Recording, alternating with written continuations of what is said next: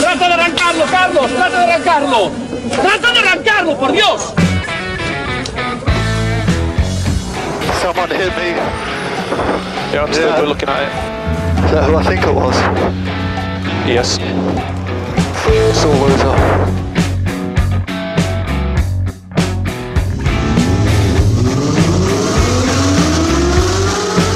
Izquierda buena más ojo corta, se cierra poco. Corta, no cortar. Para izquierda rápida. Para derecha buena más, se cierra poco. Para izquierda buena más, se abre. Acaba buena más, se abre. Sasar. Para derecha buena más, no cortar. Para izquierda rápida, ojo, se abre. Para uno. Derecha rápida, ojo con fe. Rápida, ojo con fe. Acaba rápida menos.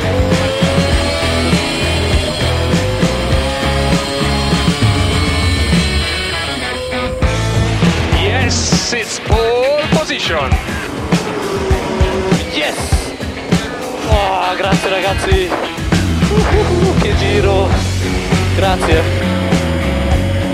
Hola, hola, hola, amiguitos y amiguitas. Bienvenidos, bienvenidas a Turbo Track. Aquí estamos, eh, dispuestos a dar eh, una hora de información en lo que respecta al mundo del motor. Bien hallado, Dani Catena. Buenas tardes.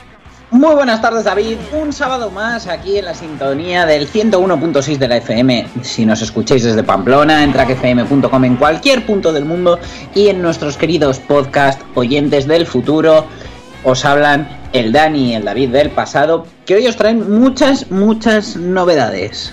Es cierto, he visto la escaleta eh, y hay un montón de información la que tenemos para discernir a lo largo de los próximos eh, minutos. 55 para ser exactos, aproximadamente. Una exactitud aproximada, esto es muy, muy mío. Y bueno, todo muy interesante, ¿eh? Para. Incluso vamos a echar un ojo a cómo ha ido el mes de febrero. Pero cuéntanos, Dani, ¿de qué vamos a hablar hoy? Pues os traigo, como siempre, algo de la DGT, que pues debe ser que el, el becario le ha dado la idea a Pere Navarro, se ha pasado el Pokémon en modo difícil y en la DGT han dicho, pues aquí también modo difícil para hacerte con todos. Y no hablo de bichitos, hablo de los puntos del carné. Bueno, pues eh, luego vamos a hablar de esos posibles cambios. Una de cal y otra de arena. El Partido Popular está a favor de cambiar el impuesto de matriculación otra vez. Bueno, venga, que nos vamos a volver locos, venga.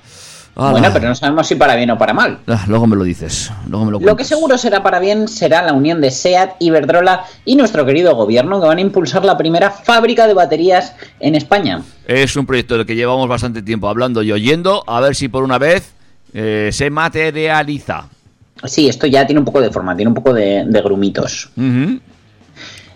Grumitos y forma tienen las matriculaciones de febrero, que por supuesto no se parecen a las de febrero de 2020, pero os voy a desgranar todos los datos de las matriculaciones de febrero de 2021. Papel y boli para coger datos. Y además también tenemos ya coche del año en Europa. Claro, cada principio de año trae consigo su coche del año en Europa, eh, juzgado por los mejores periodistas del mundo del motor, por eso a nosotros no nos llaman.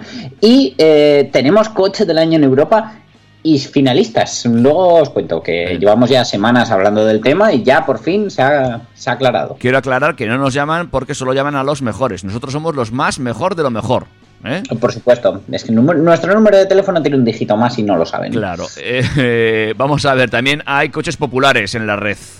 Sí, Porsche es la mejor vista online y el DS4 el más popular en internet durante el mes de febrero, pero os contaré más cositas. Y también eh, hablamos mm, del Taycan. Sí, seguiremos con Porsche porque eh, nos han traído ya el Taycan Cross Turismo, una de las carrocerías más deseadas por muchos de los que llevan tiempo siguiendo el Taycan, así que luego os cuento todo lo que lo que cambia en este Cross Turismo respecto al Taycan que ya conocemos. Más cosas que hemos podido ver este mes de, de esta última semana de febrero. El Hyundai Bayon, que a ti a qué te recuerda Bayon? eh, a una ciudad que está cerca de aquí. Pues vas muy bien encaminado, porque no es casualidad que se llame así. Vale. Eh, más cositas. Cerraremos las novedades con el segundo eléctrico de Volvo que ya tiene nombre y fecha. Ajá. Y aún no va a dar tiempo a ver más cosas aún. Sí, si nos da tiempo, hablaremos de cómo mantener la calma en un Opel, ya que los nervios los puedes mantener, pero las ruedas las puedes perder. Uy, uy, uy, uy, uy, uy, amigos y amigas, eso y todo eso te lo vamos a contar, como decía yo, en los próximos minutos mm, de aquí en adelante. También te vamos a decir que te puedes poner en contacto con nosotros. A través de Instagram, en, en arroba turbotrackfm. Ahí, además de seguirnos a nosotros, puedes seguir al eh, fantástico Dani Catena y comprobar cómo cambia de coche. Eh, hay una estadística, Dani, que dice que tú cambias de coche más que los ingleses de sábanas. Eh, bueno, creo que no me lo ponen complicado, pero sí.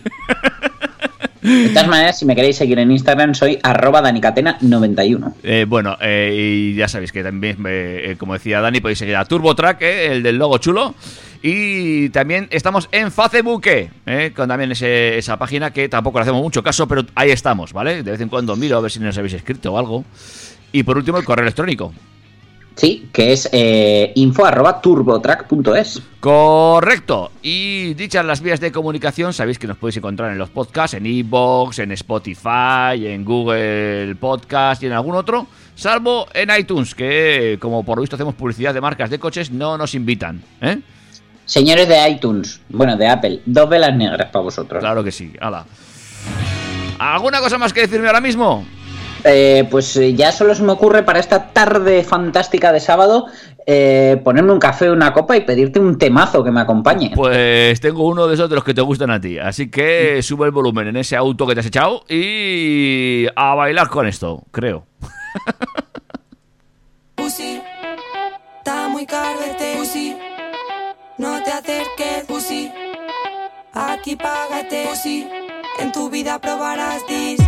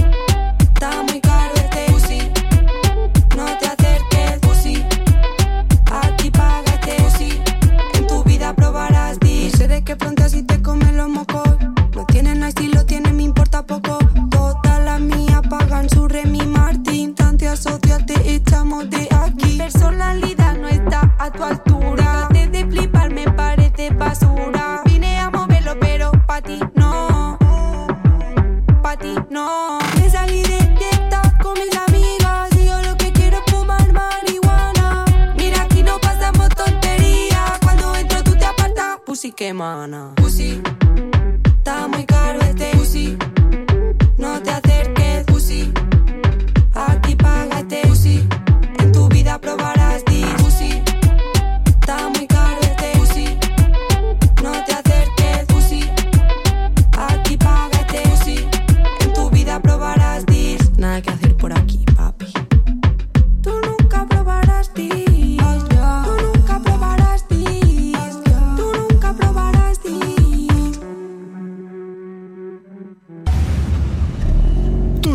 Turbo Chascarrillo.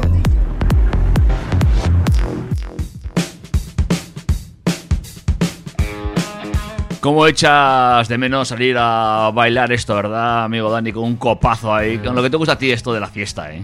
Bueno, esto y, y cosas más tradicionales que a veces te piensas que tengo 15 años, pero voy camino de los 30 y esto ya empieza a pesar. Ya Pero- esta música me parece hasta demasiado moderna. Sí, ¿eh? Bueno, bueno, bueno. Pues luego te elijo otra. Pero vamos, que, que yo si salgo y con un copazo en la mano, incluso sin él, te lo bailo igualmente. yo tengo unas ganas de cachondeo que no te haces una idea. Los que no tienen ganas de cachondeo son los chicos de la DGT, que nos lo ponen difícil cada día más. Madre mía, ¿pero qué pasa ahora? Sí, David, la DGT sigue endureciendo las normas de circulación y en las últimas semanas Tráfico ha presentado cambios, que, de los que ya hemos hablado, en cómo los eh, pues, nuevos límites de velocidad en ciudad, la posibilidad de cambiar el acceso al carnet de 125 para los menos moteros y ahora la DGT planea también endurecer la recuperación de puntos del carnet de conducir. Y es que en los próximos meses algunas infracciones de tráfico van a tener un castigo más duro. Ya hablamos de que usar el teléfono móvil mientras se conduce puede conllevar la pérdida de 3 a 6 puntos, no llevar el cinturón de seguridad o los sistemas de retención infantil de 3 a 4 puntos, que pocos me parecen, y eh, la historia es que estos van a ser más difíciles de recuperar, porque la nueva ley de tráfico plantea nuevos plazos para recuperar puntos perdidos del carnet por infracciones.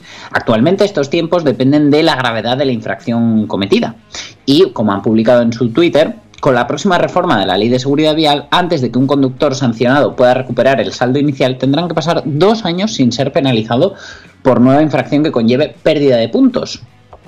Pero con los cambios que se avecinan, el conductor tendría que pasar eh, estos dos años que mencionan en el Twitter sin cometer una infracción que suponga pérdida de puntos para recuperar eh, los que ha perdido. En otras palabras, quienes pierdan puntos por infringir alguna norma de tráfico tendrán que mantener su expediente limpio para recuperarlos. Pero vamos, ni siquiera una multita de esas que no conllevan puntos, que a veces pensamos que porque no conlleven puntos no empañan nuestro expediente y no es así. Si te ponen una de esas de que te pillen a 140 en zona de 120, que 50 euritos con pronto pago se pagan rápido, eh, que sepas que volvería a empezar a contar el plazo de los dos años. Madre mía. Pues- Así que ahí está. El plazo ha aumentado. Y bueno, sí que es cierto que ya hemos comentado que estamos de acuerdo con algunas de las medidas de, de ampliaciones de infracciones que ahora restan más puntos todavía. Bueno, estamos de acuerdo y eh, bueno, hará que también la gente vaya un poquito más atenta eh, a lo que hace, sobre todo eso, lo que decías tú, lo de ponerse el cinturón, que hoy en día todavía parece mentira. En fin. Eh, bueno, yo ahora que estoy en la época de niño y, y paternidad a tope, esa gente que se gasta 1.500 euros en un carrito, porque es lo que se ve por la calle, lo que comentan los vecinos, y luego en el coche me lleva al niño en un alzador del Carrefour. Yo no digo nada, ahí lo dejo. En fin, pero eh, no solamente en cuanto a tema administrativo nos ha traído esta noticia esta semana, sino que, atentos, porque nos quieren volver locos del todo con el impuesto de matriculación. Sí, el Boletín Oficial de las Cortes Generales ha publicado este jueves la proposición de ley presentada por el Grupo Parlamentario Popular, el conocido como PP, que tiene el objetivo de modificar los tramos del impuesto de matriculación para neutralizar la subida de precios de los vehículos que supuso la entrada en vigor del nuevo ciclo de homologación europeo de emisiones WLTP. Tal como asegura el Partido Popular, esta iniciativa contempla que cada vehículo tenga exactamente la misma carga fiscal que en diciembre de 2020 y pretende materializar la voluntad mayoritaria expresada en el Pleno del Senado a través de una moción del PP que fue aprobada el pasado, el pasado 24 de febrero. La entrada en vigor de este nuevo procedimiento supone en la práctica un aumento en el valor de emisiones oficial, ya que el dato WLTP es aproximadamente un 20% superior al NEDC que se ha usado hasta ahora. Por consiguiente, eh, se ha tratado de una modificación de carácter estrictamente técnico que ha provocado un incremento automático del impuesto de matriculación y ha supuesto además para muchos modelos perder la bonificación de impuesto de la que disfrutaban, según decían el PP en el texto legislativo. Y en este sentido explican que en otros países como Francia y Portugal, si modifican sus tramos de impuesto de matriculación para que este cambio de normativa no afectase al número de al precio de los vehículos, España no lo hizo. Por todo ello, el Partido Popular solicita en su documento que se modifique el impuesto de matriculación para que los vehículos que emiten menos de 144 gramos, es decir, están jugando con los, los eh, rangos, eh, los valores de corte, un 20%, que es lo que dicen que, que ha aumentado el- las emisiones WLTP respecto a NEDC. Los que estén por debajo de 144 gramos de dióxido de carbono por cada kilómetro recorrido estén exentos del pago de dicha tasa, como ocurría antes con los coches de hasta 120 gramos. También modifica el resto de escalones, ya que los vehículos que emiten entre 144 y 192 pagarían un 475, que ahora son los que están entre 120 y 160. Y el 975 sería para los que eh, contaminaran entre 192 y 240 gramos, que en la actualidad es entre 160 y 200. El último tramo, el de los vehículos de más de 200 gramos actualmente, pasaría a 240 y es de un 14,75. Entonces, bueno, mm, la medida no me parece mal, eh, sería volver a, a los tramos impositivos que teníamos antes, aun con los valores nuevos, pero ¿qué pasa con esa gente que ahora, por ejemplo, ha comprado un coche con un 14,75 en vez del 9,75? Pues lo de siempre, eh, estamos viendo que las autoridades reaccionan tarde, mal, y bueno, de todas formas es una proposición del Partido Popular, y ya veremos si sale adelante o no, y cuándo.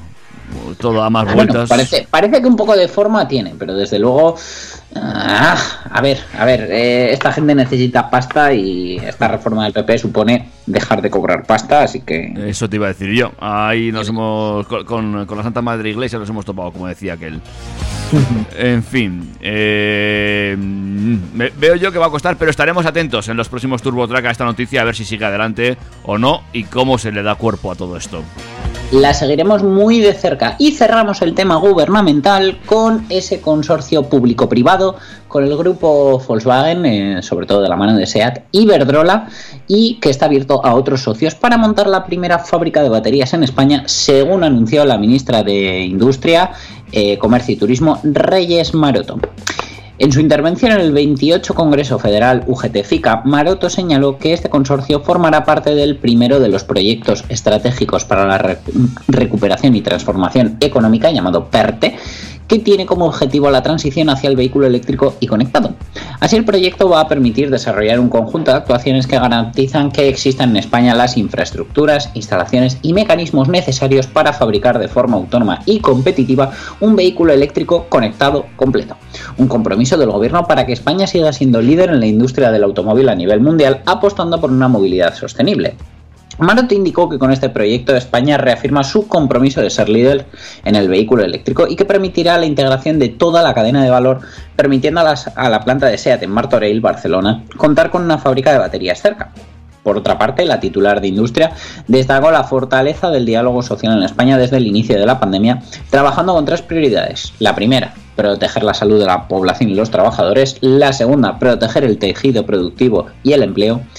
Y el tercero, poner en marcha el plan de recuperación, transformación y resiliencia para impulsar una batería de inversiones y reformas que ponga las bases de la transformación en nuestro modelo productivo. Mareto también defendió un pacto por la industria que permitía al país su reindustrialización, con el objetivo de diversificar, equilibrar y modernizar la estructura productiva, impulsando los sectores estratégicos que hagan nuestra economía más resiliente. Eh, desde luego, el, apoyo a la automoción, en este caso, siendo el país que somos, pues es clave. En este sentido, destacó que la industria juega un papel muy relevante para avanzar en la modernización de nuestro modelo productivo, dado que genera riquez- riqueza y empleo estable y de calidad, pero sobre todo por su capacidad para hacer de la innovación, la investigación y la sostenibilidad palancas para mejorar su competitividad. Igualmente repasó los trabajos en los que está inmerso el gobierno en esta área, como la estrategia de política industrial España 2030, la de economía circular, la de movilidad sostenible o la agenda digital 2025, con especial énfasis en las pymes a través del plan de digitalización de pymes. Eh, bueno, finalmente también a escasos días de la celebración del 8M hizo un reconocimiento a la mujer y al talento femenino en la industria, reivindicando su papel y su incorporación plena para alcanzar una sociedad más próspera, sostenible e inclusiva. Así que sin duda, buenas noticias eh, si conseguimos en un plazo relativamente corto esa fábrica de baterías que también nos vendría no solo para SEAT, sino para el resto de marcas que, que producen coches en nuestro país. Bueno, pues eh, estoy de acuerdo contigo. Ya iba siendo hora que alguien se pusiera las pilas e invirtiera pasta en esto, porque desde luego lo que no podemos estar es seguir teniendo las baterías de China ¿eh? o de otro país, pero principalmente de China ahora mismo. Y en algún momento habrá que ponerse las pilas, nunca mejor dicho. Veremos si esto se lleva a buen término y realmente acabamos con una ubicación y siendo autónomos en esto de las baterías. Mm, mm. Bueno. En fin, no sé. ¿Temita, temita musical o seguimos adelante? Eh, bueno, pues mira, ya que estamos con cosas gubernamentales, cerramos el bloque con las matriculaciones, que al final son algo de, tráfico, pero bueno, que es el termómetro para que veamos cómo está la situación actual. Y en este caso, la firma automovilística Peugeot cerró el pasado mes de febrero como la marca más vendida en el mercado nacional, tras matricular 6.172 cochecitos que son un 21% menos, mientras que su 2008 fabricado en Vigo se situó como el modelo más popular después de entregar 1.798 unidades, un 26,2% más.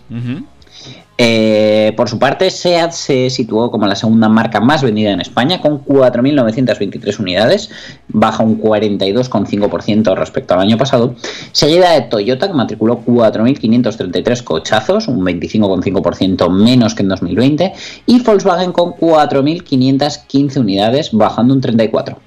Por otro lado, tenemos a Renault con 3.746 eh, unidades matriculadas, que supone un 40% menos que el año pasado.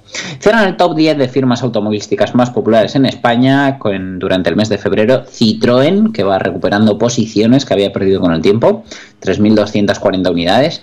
Kia con 3.034, BMW con 2.679, Audi con 2.629, fíjate, eh, hacía tiempo que no veíamos a BMW matriculando más coches que Audi Y Hyundai con 2.505 unidades. En lo que va de año, Peugeot también fue la marca que más vehículos matriculó en España, con 9.804 unidades en el acumulado, seguida de SEAT con 9.447. Toyota lleva 8.064, Renault 7.229 y Volkswagen 6.312. Hasta febrero la sexta posición la ocupó Citroën con 5.202 unidades, mientras que a continuación se situaron Kia, Hyundai, Audi, BMW. En cuanto a los modelos más vendidos en España en el mes de febrero, como ya hemos dicho, el Peugeot 2008 fabricado en Vigo se situó en la primera posición con sus casi 1.800 unidades, 1.798 exactamente. Le seguía el Renault Clio con 1.519 unidades y cerró el podio el Seat León con 1.390 unidades.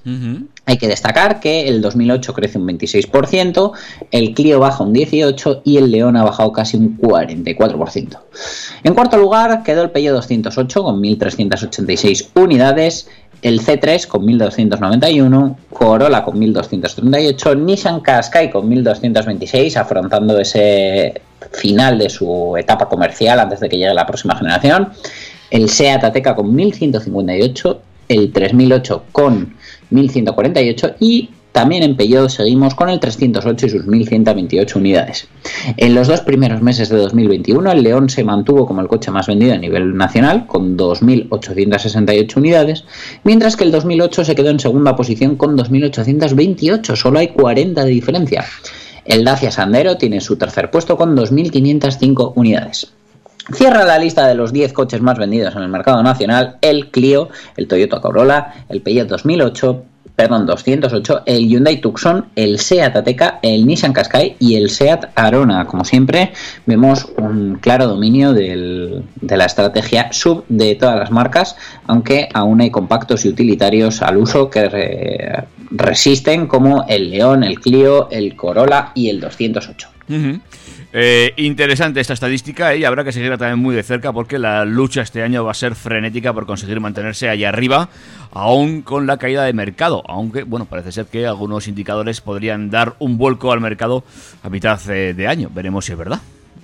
Ojalá sea verdad, pero sin duda yo también me quedo con el dato de que, bueno, pese a que la gran mayoría pierde fuerza respecto al año pasado, que es lógico, eh, coches fabricados en España siguen teniendo mucho tirón y siguen siendo líderes aquí. Eh, me falta ver, pues, eh, eso, algún Ibiza más, eh, algún Polo que también se fabrica aquí en España, los Megan. Pero bueno, la verdad que son buenas noticias teniendo en cuenta eso, que tanto 2008 como León y Arona eh, están fabricados aquí, del top 10. Exactamente, y son industrias que tiran muy fuerte de nuestro país y bueno, pues eh, es importante que sigan haciéndolo así. Ahora sí, David, me pones un descansito y hablamos después del coche del año en Europa, a ver quién ha sido, a ver si ha sido alguno de todos estos que hemos mencionado, o elegimos coches que luego no nos compramos. Venga, pues eh, te pongo un temazo más y seguimos con más cosas aquí en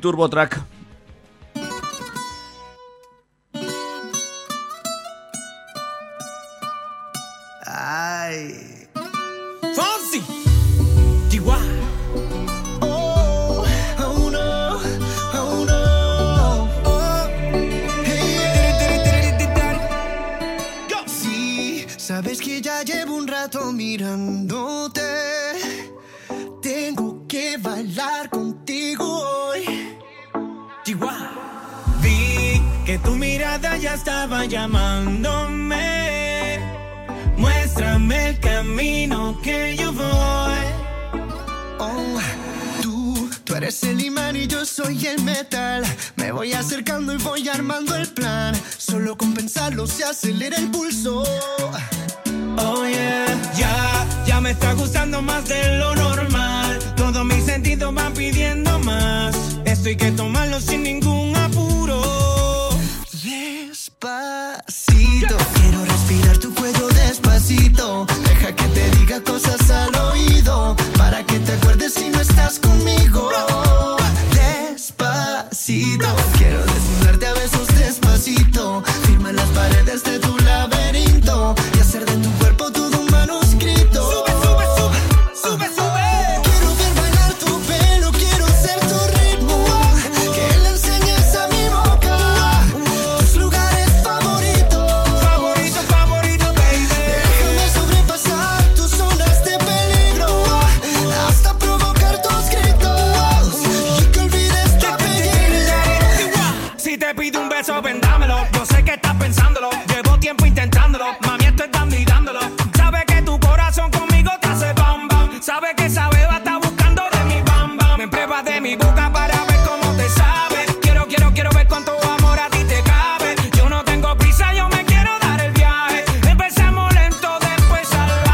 Pasito a pasito, suave, suavecito. Nos vamos pegando poquito a poquito. Cuando tú me besas con esa destreza, veo que eres malicia con delicadeza. Pasito a pasito, suave, suavecito. Nos vamos pegando poquito a poquito. Y es que esa belleza es un rompecabezas. Pero para montarlo aquí tengo la pieza. Oye. Despacito, quiero respirar cuello despacito. Deja que te diga cosas al oído para que te acuerdes si no estás conmigo. Despacito, quiero desnudarte a besos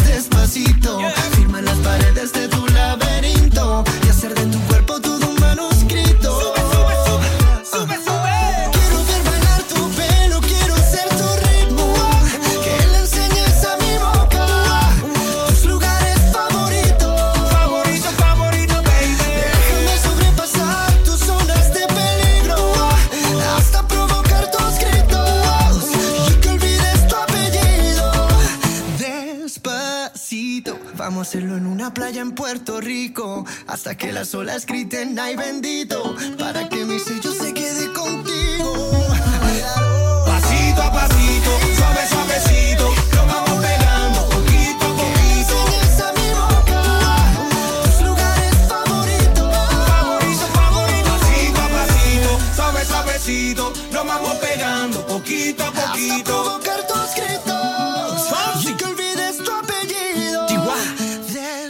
Despacito. Turbo Track. Novedades. Seguimos adelante en Turbo Track con un montón de cosas por eh, contarte, como por ejemplo, eh, eso, eh, el coche del año en Europa. Sí, el Yaris de Toyota ha recibido el premio al coche del año en Europa 2021, una ceremonia que en esta ocasión se ha retransmitido de forma digital debido a que este año no se ha llevado a cabo el Salón Internacional del Automóvil de Ginebra, que recordemos el año pasado también terminó por no celebrarse. Un jurado de 59 miembros, compuesto por periodistas del sector de 22 países, seleccionó al Yaris entre 7 vehículos que habían llegado a la ronda de finalistas en la primera votación, de los que ya hablamos hace un par de semanas. Y bueno, eh, según ha dicho el presidente del premio Coche del Año, Frank Janssen, es un digno ganador el de este año que se impuso merecidamente contra los seis mejores competidores de la clase. Por su parte, el vicepresidente ejecutivo de Toyota en Europa, Matt Harrison, ha subrayado el gran honor que supone para la compañía este reconocimiento. Y, eh, como dicen ellos, este es el mejor Yaris de todos los tiempos y ya está poniendo una sonrisa en el rostro de sus clientes.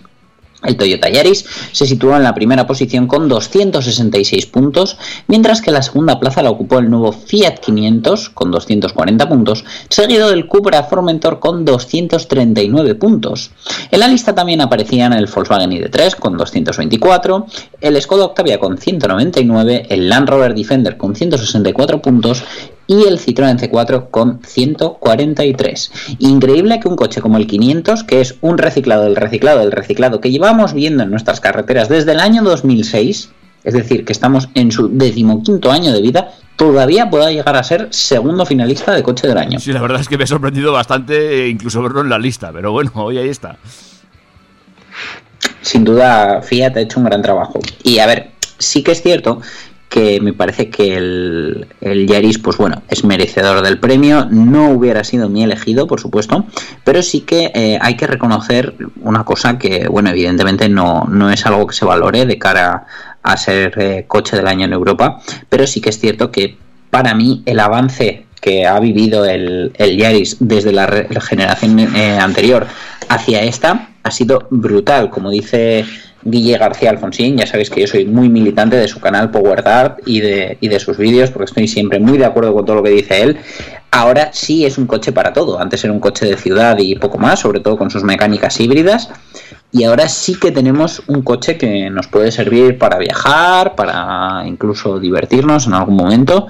Y bueno, desde luego si, si se han llevado este reconocimiento es porque se lo merecen, así que bravo por Toyota. Eh, no sí estoy de acuerdo, ¿eh? me parece que el Yaris es un digno ganador, eh, pero me, choca lo del Fiat 500 y me falta algún cochecito también en esta, en esta fase final. Pero bueno, por lo demás, eh, bien, puedo estar de acuerdo, más o menos como todos, con, este, con, esta, con esta selección de vehículos para coche del año. Este año, el Yaris, coche del año aquí en Europa. Ya verás tú el ruido y la publicidad que van a hacer con esto, porque desde luego yo también lo aprovecharía y vamos, lo pondría hasta en la sopa. Y como- Incluso para vender tu coche más favorito de la historia. eh, lo que también podemos hablar es de quién es el modelo más popular. Más popular en Internet, que bueno, a día de hoy que no, no tenemos mundo real y todos vivimos en este mundo digital, pues es uno también de los mayores reconocimientos. Sí, es, es un, es un buen indicador de cómo se está moviendo la gente. Y un indicador que, por cierto, esta compañía ya parece que nos patrocina porque siempre hablamos de ellos, pero desde luego son la consultora que hace este ranking tan relevante a día de hoy, que es Geom Index. Porsche se situó en febrero como la marca más valorada por los internautas españoles durante este pasado mes de febrero, según los datos recogidos por Geom Index, índice del mercado automovilístico español que tiene en cuenta la opinión de los usuarios y la notoriedad de los fabricantes de vehículos, con los cerca de 90.000 textos procesados. De esta forma, la firma alemana se alzó como la marca preferida por los usuarios de Internet en España, con 84,28 puntos, imponiéndose a Skoda, que ha sido segundo en el ranking con 80,57 puntos. Audi eh, no se ha movido de su tercer peldaño, que repitiendo resultado con el mes de enero, y ha obtenido 79,66 puntos. La cuarta posición ha sido para Mercedes, quinta para DS, sexta para BMW, séptima para Hyundai, octava para Toyota, novena para Cupra y décima para Nissan, que seguro que el lanzamiento del Qashqai ha tenido mucho que ver. Eh, sin duda, mm, esto es un dato muy importante, pero también es muy importante ver cuál ha sido el modelo más valorado. Y en el apartado de modelos el DS4 fue el vehículo más valorado online en España con 83,14 puntos, seguido del Porsche 911 GT3 con 81,31 y del BMW M3 con 80,12 puntos, en un mes dominado por los vehículos las versiones más deportivas de los fabricantes, porque la verdad, pues bueno, eso ha coincidido con las presentaciones a prensa de estos modelos que al final es lo que genera ese, ese tráfico en internet. Porque si, bueno, eh, llega BMW, te hace la presentación del M3 y de repente 15 medios suben eh, vídeos y contenido del M3, pues al final es lo que genera esa notoriedad y eh, pretenden captar ese, ese interés de los usuarios que luego refleja Geom Index en sus índices. Está claro que contra más se hable, pues más sales reflejado ahí, pero bueno, no deja de ser una brújula, un espejo en el que mirar eh, por dónde van los tiros y bueno, de qué se ha estado hablando en el mes de febrero. Que también nos sirve para comparar con meses anteriores o hacernos una idea de lo que va a venir después, evidentemente. Sí, siguiendo con modelos, en cuarto lugar eh, fue para el Audi e-tron GT. Después tenemos el Cupra Formentor, que bueno, la verdad que ya ha tenido su momento de máxima gloria y que se siga manteniendo ahí con esa notoriedad, pues también es importante. Le ha seguido el Skoda Enyaq, el Mercedes Clase C, el Hyundai Ioniq 5, el Porsche Taycan y el Nissan Qashqai. Si te das cuenta, pues bueno, se repiten un poco los, los modelos que programa a programa mencionamos aquí en TurboTrack, que damos las principales novedades. También es una buena estrategia de marca, ¿eh? mantener siempre en el candelero un vehículo por- para eh, seguir eh, generando ese tráfico de noticias y que el modelo no se olvide. Y es eh, una, cosa muy importante que los equipos de marketing seguro que están desarrollando ahora mismo. Sí, pero claro, hay, una cosa que es clara. O sea, por ejemplo, Porsche este mes se ha llevado la palma con el 911 GT3. Eh, probablemente en el mes de marzo vuelvan a ser líderes con el Taycan, ya que sale esta versión nueva. Pero claro, no puede ser líder mes tras mes en interés con un vehículo. O sea, es que nos convertiríamos en monotemáticos.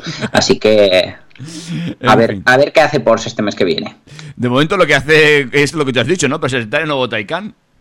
Sí, ha ampliado la gama del Taycan con la presentación de la variante todoterreno, y lo digo así porque no lo pienso, Cross Turismo, que continúa el camino de la marca hacia la movilidad sostenible. Y tal y como han indicado los de Stuttgart, igual que la berlina deportiva Taycan, el Cross Turismo emplea una propulsión eléctrica basada en una arquitectura de 800 voltios, uno detrás de otro, y su chasis de alta tecnología con tracción a las cuatro ruedas y suspensión neumática adaptativa, que también garantizan un dinamismo sin compromisos en su uso fuera del asfalto. Eh, ya en 2019 enviaron una señal clara con el estreno de, de su primer 100% eléctrico, un coche cargado de intenciones que también eh, ha resultado estar cargado de éxitos. Son a día de hoy pioneros en la movilidad deportiva sostenible, por decirlo de alguna manera. Y así lo reivindican desde el Consejo de Administración de Porsche. El aspecto del Taycan Cross Turismo es similar al del prototipo Mission E Cross Turismo que presentó Porsche en el Salón del Automóvil de Ginebra 2018. Eh, recuerdo además que eh, esto, eh, este coche a mí me llamó mucho la atención con una silueta definida por una línea de techo deportiva que descendía hacia atrás. Entre los elementos off-road se encuentran las molduras de los pasos de rueda, unos faldones exclusivos delante y detrás y los estribos laterales. El nuevo modelo cero emisiones de la marca del grupo Volkswagen estará disponible en cuatro versiones diferentes. Así el Taycan 4 Cross Turismo se ofrece con una potencia de 380 caballos que puede aumentar con el Overboost para la función Launch Control a 476 con una autonomía entre 389 y 456 kilómetros.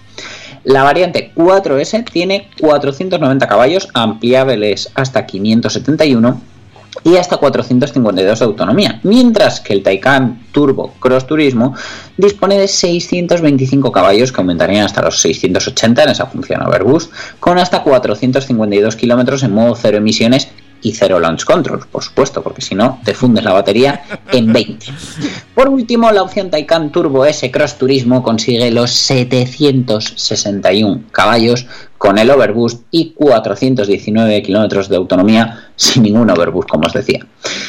En 2025 la mitad de todos los vehículos nuevos que venda Porsche eh, van a tener una propulsión electrificada y eh, por tanto serán eléctricos o híbridos enchufables. En 2020 uno de cada tres coches que entrega Porsche en Europa eh, ya contaba con un sistema de propulsión electrificado y desde luego la movilidad eléctrica es el futuro para ellos. El nuevo Taycan Cross Turismo está disponible en España por un precio que parte de los 95.995 euros, mientras que la versión Turbo S parte de los 191.706. Un precio nada despreciable para el eh, Taycan, eh, ¿cómo has dicho? Todoterreno. Cross Turismo, todo terreno. En fin, eh, seguramente no tengamos la suerte de probarlo, ¿no? Eh, por desgracia yo te diría que no, sin Ah. querer ser eh, muy cenizo, pero la verdad es que lo veo complicado. Pero bueno, si lo consiguiéramos probar, pues no os preocupéis, que yo os cuento todo, todito, todo desde aquí.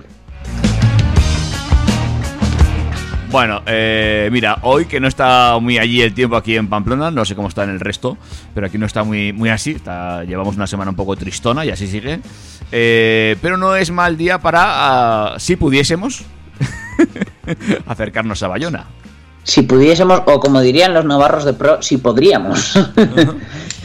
Porque Hyundai ha desvelado este martes pasado su nuevo todo camino del segmento B denominado Bayon, que se comercializará con motores de combustión con hibridación ligera y que contará con los últimos contenidos en materia de seguridad y asistencia a la conducción. La llegada del nuevo Bayon está en línea con la estrategia de renovación de la gama que está llevando a cabo la compañía asiática, a través de la que ha lanzado mejorados 7 modelos en los últimos 12 meses. Y tú me, me dirás, Dani, ¿dónde se emplaza el Bayon? Eh, ¿Se están volviendo locos con los sub igual que en Volkswagen?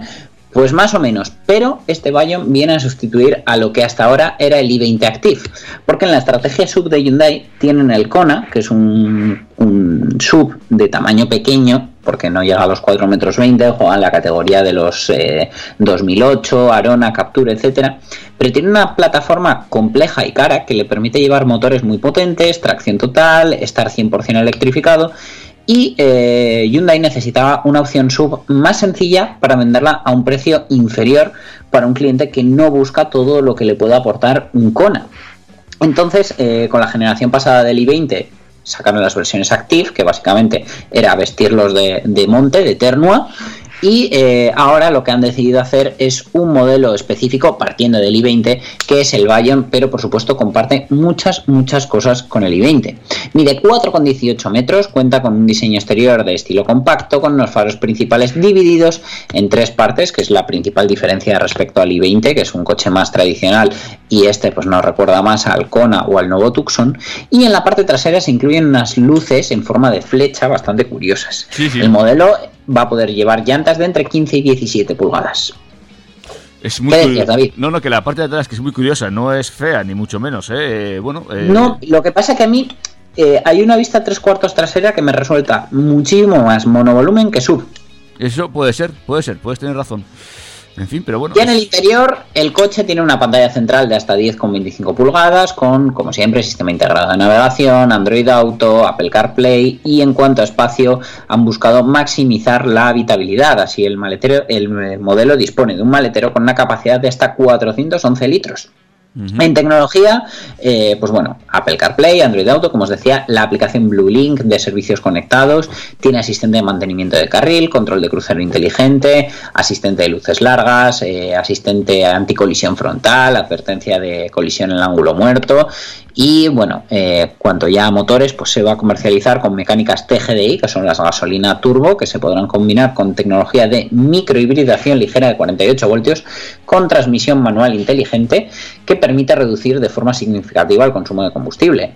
El motor TGDI de un litro va a tener potencias de 100 y 120 caballos y se va a poder asociar a la caja de cambios de, cambios, perdón, de 6 marchas o eh, la automática de 7 velocidades y doble embrague 7 DCT. Y también para eh, ofrecer un precio muy bonito desde y un motor que nosotros desde aquí no recomendamos nada, vamos a tener la versión de 1,2 litros sin turbo con 84 caballos y caja manual de 5 marchas que hará posible que en las vallas publicitarias veamos el nuevo Bayon desde, no sabemos todavía, pero puede que unos 12.900 euros. Hombre, pues sí, un precio más que ajustado con un motor que, bueno, que. mm, en fin, como tú dices, no recomiendo. Bueno, pero servirá de gancho para atraer a todos esos clientes a las concesiones de Hyundai a conocer el Bayon y que vean que realmente merece la pena llevarse un poquito más de motor en un coche tan interesante como este. ¿Qué? Un último Este sí break. que tenemos más posibilidades de probarlo, esto sí te lo digo.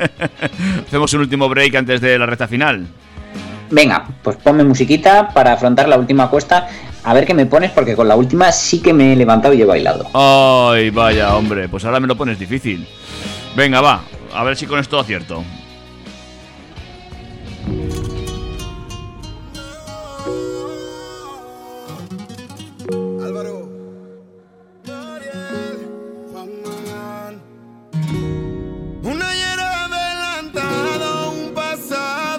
Quizás uno ya antes vivido, un déjà vu que ya pasé.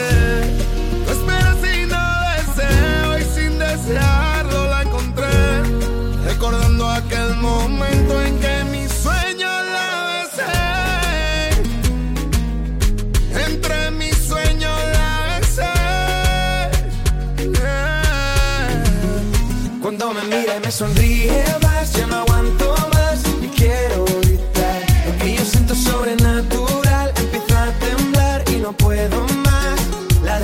Empieza a notar y se acerca más. Empiezo a volar Entre las nubes de su manantial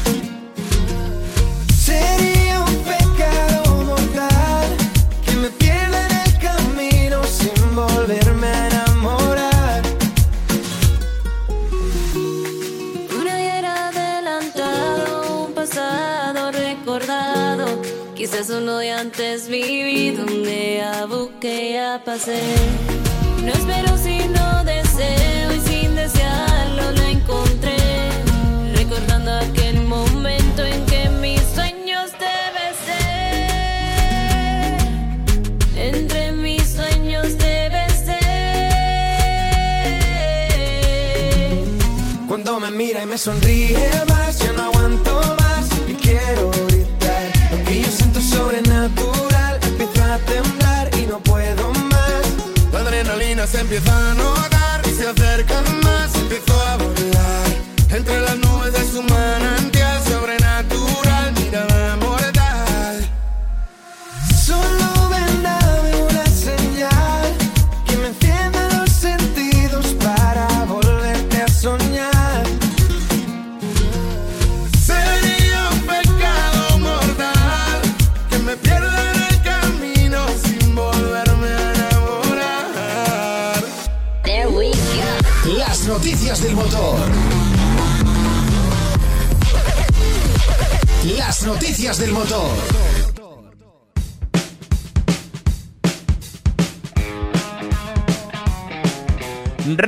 De este Turbo Track MK24, si no recuerdo mal. XX palito V. Muy bien. Eh, que nos va a llevar a conocer, eh, pues para empezar, cositas de Volvo. Volvo, eh, ya sabemos que es la sueca dirigida por chinos a día de hoy, ha desvelado su segundo modelo eléctrico denominado C40 Recharge que se empezará a fabricar durante el próximo otoño junto con el XT40 Recharge en la planta que mantiene la compañía en Gante, Bélgica, y que únicamente se podrá adquirir vía online. Según ha informado la empresa en un comunicado, este modelo forma parte de la ofensiva de lanzamiento de automóviles eléctricos en la que se encuentra inmersa Volvo Cars y que contempla la introducción de nuevos vehículos cero emisiones en los próximos años. La firma escandinava prevé que en 2025 la mitad de su volumen mundial de matriculaciones corresponda a vehículos 100% eléctricos, mientras que el resto tendrá un sistema de propulsión híbrido. En 2030 el objetivo es que todas sus ventas sean de modelos eléctricos puros. El nuevo C40 Recharge, que está basado en la plataforma CMA de la compañía, cuenta con un diseño exterior de estética todo camino, aunque tiene una altura menor y se ha convertido en el primer modelo de la marca en ser desarrollado exclusivamente como un eléctrico. De hecho, podríamos decir que estéticamente viene a ser como un XC40 Coupé. El modelo cuenta con una posición de conducción elevada y su fabricación eh, no utiliza ningún tipo de cuero. Además, incorpora un sistema de info infoentretenimiento desarrollado en colaboración con Google y ofrece datos ilimitados al cliente. Como sistema de propulsión este todo camino monta dos motorizaciones eléctricas, una en el eje delantero y otra en el trasero, cuya autonomía ronda los 420 kilómetros con una batería de 78 kWh que podría recargarse del, 80, del 20 al 80% en 40 minutos. El nuevo C40 Recharge solo se va a poder adquirir de forma online como parte de la estrategia de la marca de reducir la complejidad de su oferta de producto y de centrarse en versiones preseleccionadas. No es feo, ¿eh? ¿Has visto la trasera? Sí, la verdad que el, el coche me, me gusta bastante. Y esas lucecitas LED que recogen eh, prácticamente toda la parte trasera es muy interesante, ¿eh? Habrá que verlo y luego también habrá que ver si eh, esto de la venta online acaba cuajando en eh, el cliente europeo. No lo tengo yo del todo claro, ya sabes que mm, no termino yo de ver estas cosas, aunque tú sí eres Eh, más yo pro que creo de que esto. Una parte importante del proceso, sí, pero bueno, no obstante, eh, antes de comprar nos gusta ver y nos gusta tocar y supongo que esa parte del- de, de la compra pues tendrá que seguir haciéndose en showrooms y, y- y eventos que realicen para poder ver los coches. Bueno, eso en cuanto a Volvo. Y nos vamos ya con la última, amigos y amigas. Agárrense los machos. Nunca mejor dicho. Porque es increíble, algunos ejemplares de diversos modelos de Opel presentan un problema en el ajuste de los tornillos de las ruedas y como no están suficientemente apretados, existe el riesgo de que se aflojen durante la circulación, de modo que se podría perder una rueda en marcha con el consiguiente riesgo de accidente. Esta incidencia se ha detectado en Alemania, pero el llamamiento se hace en toda la Unión Europea para evitar que se puedan dar casos en más países. Se calcula que este fallo podría afectar a unos 30.000 ejemplares, concretamente a los modelos Astra, Combo, Corsa, Crossland, Grandland, Insignia, Vivaro y Zafira, vendidos entre el 23 de julio de 2019 y el 10 de noviembre de 2020. Bueno, La OCU eh, recomienda a los propietarios afectados que eh, se pongan en contacto con el servicio de atención al cliente para saber si su coche está entre estos afectados. ¿y te imaginas ir por la carretera y perder una rueda? Que te adelante. Desde luego, si ves que es de Opel, pues ya te dejas de preocupar porque no es tuya, pero si tienes un Opel sí que deberías preocuparte. Hombre, es peligroso, ¿eh? No, sé, no te ha ocurrido nunca esto, ¿no? En la carretera. Eh, no, y espero que no me ocurra. O sea, no, no, no me gustaría venir a contártelo ningún sábado. Pues yo he tenido este altercado en carretera con un tractor, con el carro de un tractor delante mía. Salió la rueda disparada hacia un lateral, eh, derrumbó una pequeña pared de, un- de una vivienda, de una huerta. Eh, espeluznante, ¿eh? Que te pueda ocurrir eso, porque claro, la- eso que el tractor no va muy deprisa. Pues imagínate una, una rueda que va a 100 kilómetros por hora que salga disparada. Es, es una. Es, es- bueno, eso es, mortal, eso. Es No, des- desde luego solo estaba pensando en el peligro para el conductor del coche que pierde la rueda, pero desde luego el que pueda ser arrollado por esa rueda también telita. Sí, sí, créeme que es más peligroso para el que pueda venir de frente o por un lado que para el propio conductor. Al fin y al cabo, sí es peligroso, evidentemente, es como reventar la rueda, pero más grave aún. Pero bueno. Eh, pues Dani, no sé si te están tocando el timbre o algo ahí, ¿no? Pues creo que sí, creo que me llaman, es cosas de hacer el programa desde casa.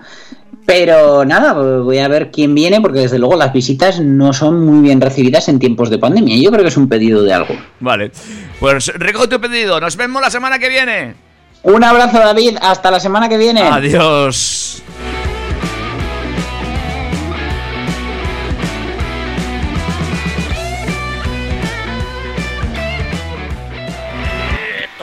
Yo no sé tú, pero yo me lo he pasado muy bien, macho.